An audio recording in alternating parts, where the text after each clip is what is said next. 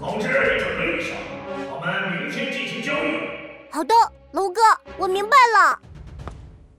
肥鹅阿龙离开了厕所，小鸡墩墩先是松了一口气，然后马上又紧张起来。怎么办？现在手机掉进了马桶里，我没办法联系猴子警长了。明天肥鹅们就要进行交易，我该怎么做才好？小鸡墩墩捂着头，怎么也想不出合适的办法。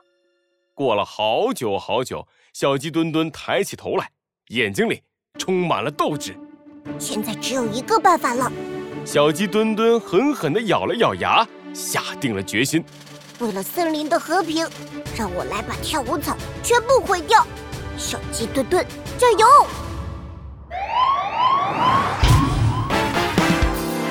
罪恶藏在谜题之下，真相就在推理之后。猴子警长探案记。小鸡墩墩大卧底七。很快到了晚上十二点，肥鹅们的呼噜声震天响，一个胖胖的身影悄悄地来到仓库门口，是小鸡墩墩。小鸡墩墩小心地朝四周看了看，确认周围没人之后，他小心地推开了仓库的大门，门打开了一条缝。小鸡墩墩努力地收起肚子，蹑手蹑脚地从门缝里挤了进去。这么晚来仓库，你要做什么呀，二哥？是谁？黑暗中突然传来的说话声，把小鸡墩墩吓了一大跳。穿着花衬衫的肥鹅阿土缓缓地走了出来，他的背后扛着一根拖把，另一只手上拿着一部手机。我猜。你是来毁掉这些跳舞草的，对吗，二哥？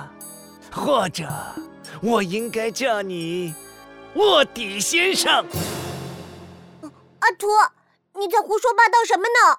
我只是想来看看这些跳舞草安不安全。小鸡墩墩的额头上冒出了大滴大滴的汗珠，他怎么也没想到，肥鹅阿土居然会出现在这里。肥鹅阿土抬起头，用鼻孔看向小鸡墩墩，还要装吗？这台手机是我打扫厕所的时候从马桶里掏出来的，里面的信息我都看过了。你根本不是肥鹅，你是一只鸡，你是猴子警长派来的卧底。阿土哥，你看错了吧？不然你再看看手机里的信息，肯定有误会。小鸡墩墩边说话边悄悄地往仓库的门口退去。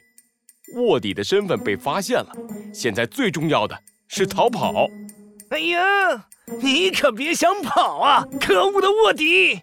肥鹅阿土掏出一个遥控器，关掉了仓库的大门。我之所以没有叫醒大家，就是想亲自把你收拾了，立一个大功。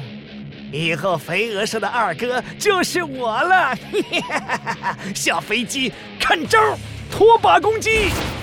肥鹅阿土猛地朝小鸡墩墩扑了过去，不过，啊，一啊呀，你你你有点本事，嗯，我晕了。肥鹅阿土太弱了，他被小鸡墩墩给打晕了。这下小鸡墩墩松了一口气，还好发现我的是肥鳄阿土。如果卧底身份被别的肥鳄发现，那我可就完蛋了。小鸡墩墩弯下腰，准备捡起肥鹅阿土手里的手机，突然只听到咔嗒一声，小鸡墩墩低头一看，脸唰的一下变得比墙壁还白。他的小鸡脚结结实实地踩到了肥鹅阿土刚刚掏出来的遥控器上，两只鸡爪子正好按住了遥控器上的警报按钮。警报！警报！发现入侵者！发现入侵者！怎么办？小鸡墩墩要怎么化解危机？他能不能销毁跳舞草，把肥鹅社一网打尽呢？快来听下一集吧！